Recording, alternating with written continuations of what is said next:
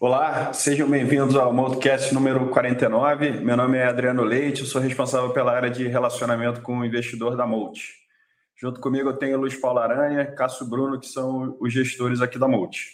Hoje é dia 5 de outubro de 2023, são 11 horas e 38 minutos. A gente vai dar início aqui, como de costume, a gente começa falando da parte internacional eu vou convidar o Cássio. Acho que o internacional é o grande né, motor aí das discussões, né? Acho que orientou aí todos os mercados mundo afora, inclusive a gente aqui no Brasil. Cássio, como é que você pode falar aí é, que foram aí os, os, principais drivers aí do global e depois a gente entra com a aranha que a gente explora um pouquinho o local.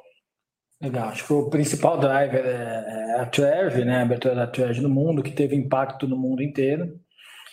Uh, a Treasury já, vim, já vinha abrindo há, há, um mês e meio, tinha, vinha fa fazendo impacto nos mercados, e após o Fed revisar crescimento e revisar o dot plot, né, o mercado ficou com a sensação que a queda dos juros é mais demora mais a acontecer e ou uh, os juros é mais alto por mais tempo, né, o tal do higher para long, higher for longer. Com isso, o mercado mudou uh, a perspectiva de juros, a curva estava bastante invertida lá fora, com, com uma expectativa de queda de juros no ano que vem. Aí a curva abre no, no, no, no, longo, né? Então, uma curva que estava invertida 70 bases antes de do Fed, agora está tá invertida algo como 10 a 15 bases. De certa maneira, isso é uma mudança da perspectiva de recessão nos Estados Unidos, uh, que deixa uh, os juros menos invertidos. Então, um pouco da visão que a gente pode ter é essa, que é uma, uma economia mais forte, que eu preciso de juros mais altos mais tempo para desacelerar, e se isso é verdade, a minha coisa não deveria estar tão invertida como ela estava. E aí o efeito no mundo, é, você podia esperar que pô, o crescimento mais alto seria bom para as ações. Não foi o que aconteceu, o mercado já tinha um crescimento mais alto nos próximos 12 meses no mercado de ações e uma probabilidade de recessão no mercado de juros maior. Houve um ajuste, então, do mercado de, de, de, de juros e, por consequência, a taxa de desconto do mercado de ações aumentou. Então, a bolsa caiu mais ou menos a mesma coisa do que justifica a alta da Treasury. É, então o mercado está colocando um custo de capital mais alto no mundo por mais tempo. Então essa é, é, é o que é isso foi o que aconteceu. A gente pode olhar isso para frente, o impacto disso de várias maneiras.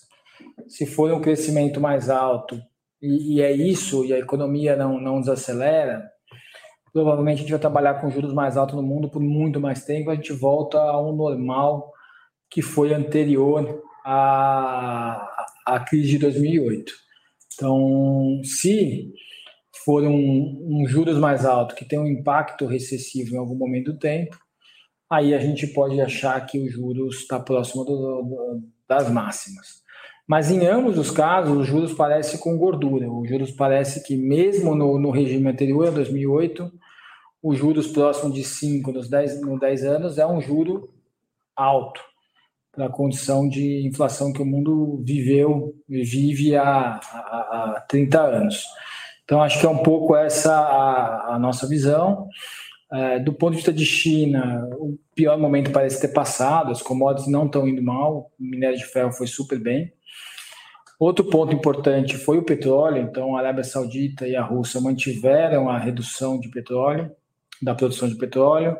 Isso levou o petróleo, chegou a bater 95 dólares, tem voltado um pouco, também trouxe dentro do, do mercado o risco na Treasury, né? Então, do, do juros ficar mais alto, porque a economia está mais forte, porque a inflação está mais alta por conta do petróleo. Então, foi, foram vários efeitos que, que aconteceram juntos.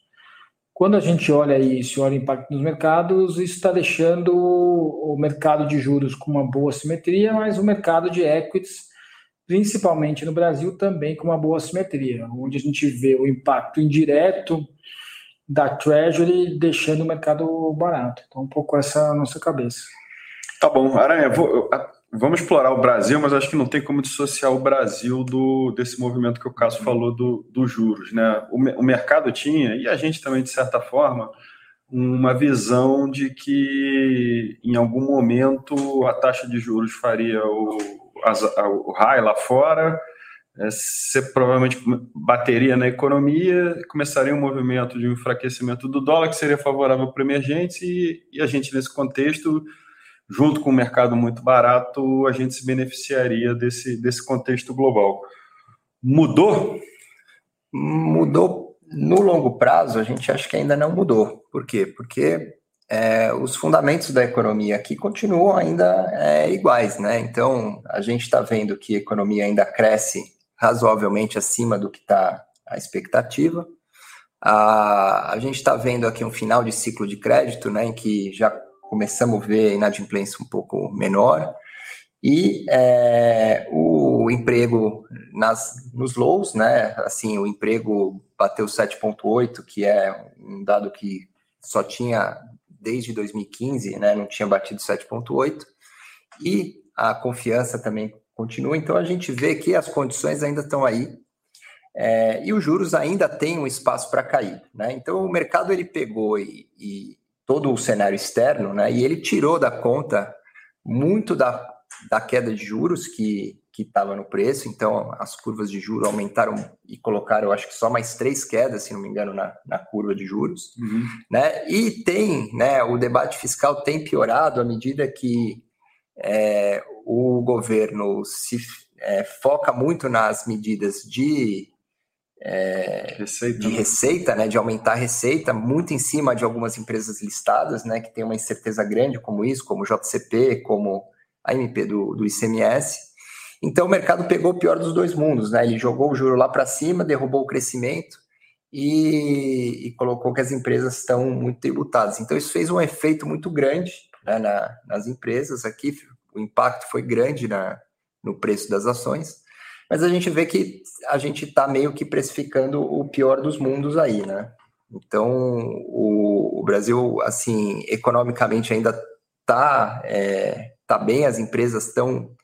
É, a gente está vendo que ano que vem vai ser um ano bom para resultados, ou seja, as margens melhoram, a, o crescimento né, das empresas vai continuar bom, apesar de ter uma desaceleração em relação a esse ano, muito por causa do agro, mas a gente nesse contexto está bem e, o mercado lá fora deu essa chacoalhada que, que amplificou muito o movimento aqui, como todos os emergentes, né? Quando a gente olha o Brasil versus os emergentes, o Brasil não foi tão pior, foi até melhor, né? Em relação a, a México, a, a outros emergentes comparáveis. Então, a gente vê que essa realização é uma realização muito mais vinda do, do, do macro, né? Uhum. Predominantemente a explicação do macro é, lá fora ter piorado e que a gente acha que, que os fundamentos ano que vem comecem e, a. E, e, acho que é importante falar também o macro lá fora e a questão fiscal que bateu bastante, né? A Sim, uh -huh. fiscal do governo. Acho que é, que, que tá, é,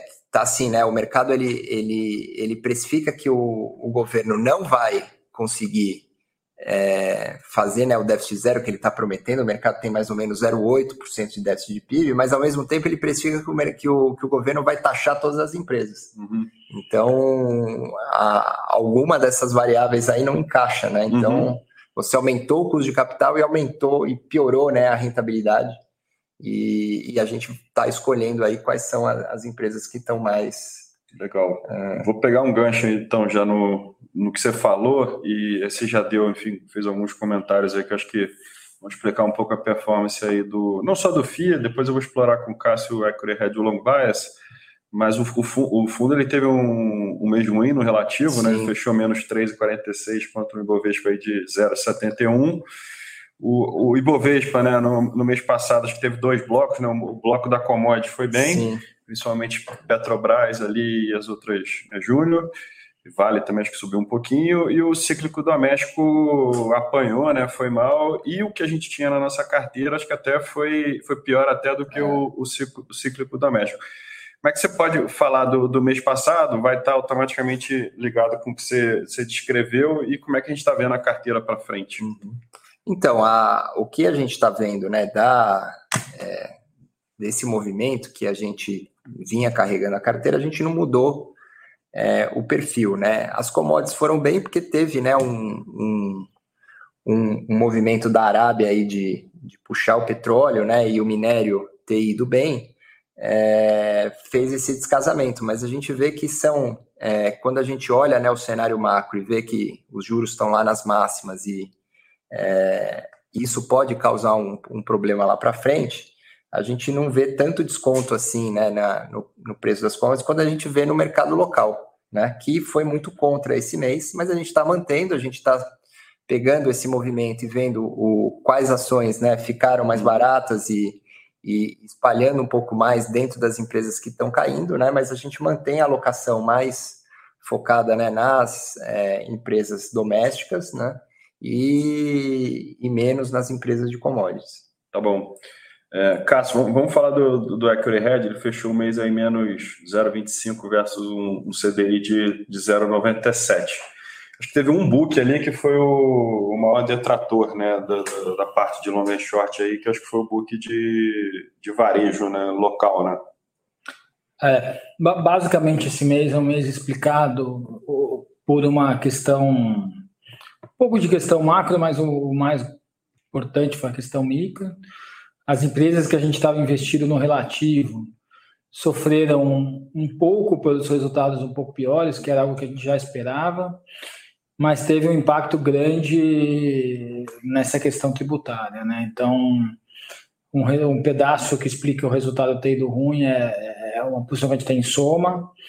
A soma passou por, por um problema, passa por um problema de desaceleração, então a Ering um pouco mais fraca, não é exclusividade da Ering. É, as marcas mais importantes, Farm e Animale, também mais fracas. Então, de certa maneira, isso vinha acontecendo, isso tinha, vinha trazendo uma certa performance do papel. Aí, junto a isso, já no momento mais fraco, isso tinha ajudado a gente a querer montar uma posição.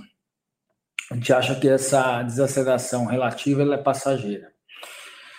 Aí o que aconteceu foi que no mês passado entrou toda essa questão de crédito presumido, que é muito importante para o lucro dela. Então, se você tirar todos os benefícios fiscais da companhia, tanto de ERG quanto de Soma, uh, que são os dois componentes dentro da companhia, o lucro dela é quase que cai pela metade. O mercado ficou com bastante receoso em relação a isso.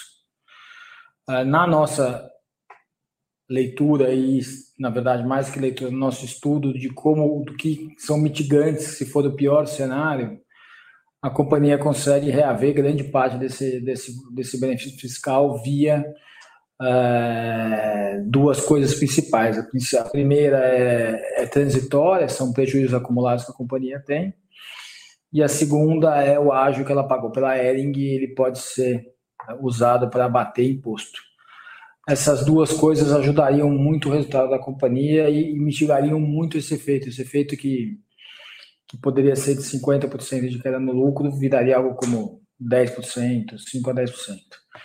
E aí um repasse de preço pequeno, 1 a 2%, já pagaria todo esse esse esse problema. O mercado não viu assim, acho que o mercado se assustou.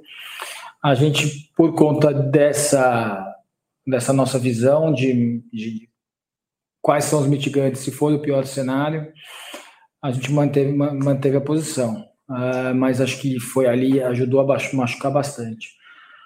Além disso, a gente tem, um, tem uma posição de Carrefour, que também acabou performando os peers bastante, principalmente por conta do resultado da integração do Big, que não é novidade, a gente, o nosso case isso isso estaria está tá previsto? A gente vê um fechamento e reabertura de lojas hora que reabre as lojas do do, do, do na marca Atacadão. Tem um ramp up para fazer? Essa parte do nosso case aqui isso está sendo muito mal precificado. Uh, mas aí teve uma surpresa de troca de sistema e a operação do Big acabou sendo muito pior do que o mercado esperava nesse trimestre então a gente também manteve a posição, a gente gosta da posição de Carrefour, a gente acha que, que é barato, uh, mas essas duas coisas machucaram bastante nosso resultado. Tá bom. Para fechar aqui o long base, então ele fechou o mês aí menos 2,10 contra um CDI de 0,97 e um Ibovespa de 0,71. Aqui eu, eu já, já explico aqui o porquê da performance, que a gente veio aí 70% net comprado, acima do neutro, que é net 50, 35% a carteira que replica o FIA, foi um detrator importante, a gente já, já falou aqui os motivos. E, o próprio e, o, e, o, e os outros 35% no Ibovespa. E a parte do long and short, do equity hedge que a gente carrega, também foi um detrator. Cara, só para fechar, assim, você manteve uma alocação estruturalmente é, alta aí para o padrão do fundo, né? O que que... É... Eu, eu, eu, acho que, assim, é, na minha visão, é, eu acho que as treasuries estão próximas do high. É, o meu entendimento é que o, o, o mercado, de certa maneira, tem exagerado uh, nessa abertura de taxas. Aí tem uma série de explicações, desde técnicas até questões de, de stops, né? Técnica no ponto de vista de que não tem um valor marginal, história de China e Rússia, mas também um pouco de, de, de stop. Então eu acho que esse, esse risco da Treasury ficar tão alto, acho que está mais alto do que deveria. Então acho que tem uma compressão de risco para acontecer. Uh, eu acho que o Brasil fácil do que está acontecendo no Brasil. A bolsa está bastante barata.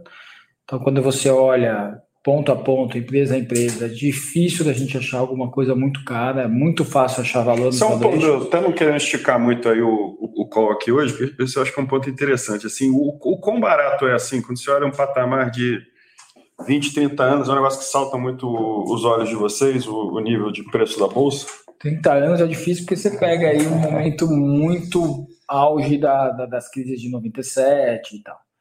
Mas você pegar dos últimos 15 anos, 20 anos, raras vezes a gente teve a bolsa tão barata com o que está acontecendo de perspectiva, né?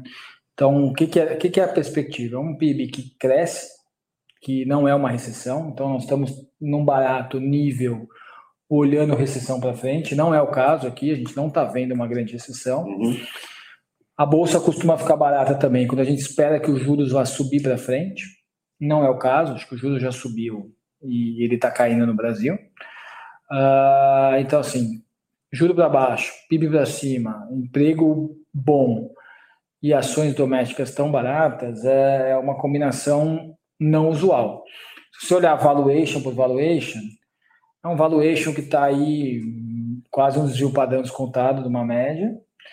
Uh, não é, teve momentos que ficou pior, mas os momentos que tiveram pior que isso não eram momentos como esse, eram momentos em que eu tinha um risco percebido muito maior, como o Covid, como a uhum. crise de 2015 e 2016, que puxam também a média bem para baixo. Né? Então, acho que o, entender e olhar o que está acontecendo é muito barato. Quando a gente olha companhias dos setores de domésticos, o barato é o mais barato em 20 anos. É, companhias operando a 10 vezes PI de monte. Uhum. O varejo costuma, pela conversão de caixa, pelo, pelo ROIC das companhias, costuma operar muito mais próximo de 20. Então, assim, é, é algo que está muito barato no setor doméstico. Como um todo, já não é tão barato, como eu falei, é um desvio padrão da média. Legal. Bom, acho que valeu a pena a gente ter esticado um pouquinho, acho que a gente abordou aí uns temas interessantes aqui para dividir com a turma. Agradecer aí o, o Cássio e o Aranha, principalmente a quem tem a oportunidade aí de nos ver ou ouvir. Ótimo investimentos a todos, até o próximo podcast. Obrigado. Obrigado, Obrigado. pessoal. Foi? Foi, gente. Obrigadão, viu? Valeu, obrigado. Hein? Um abraço.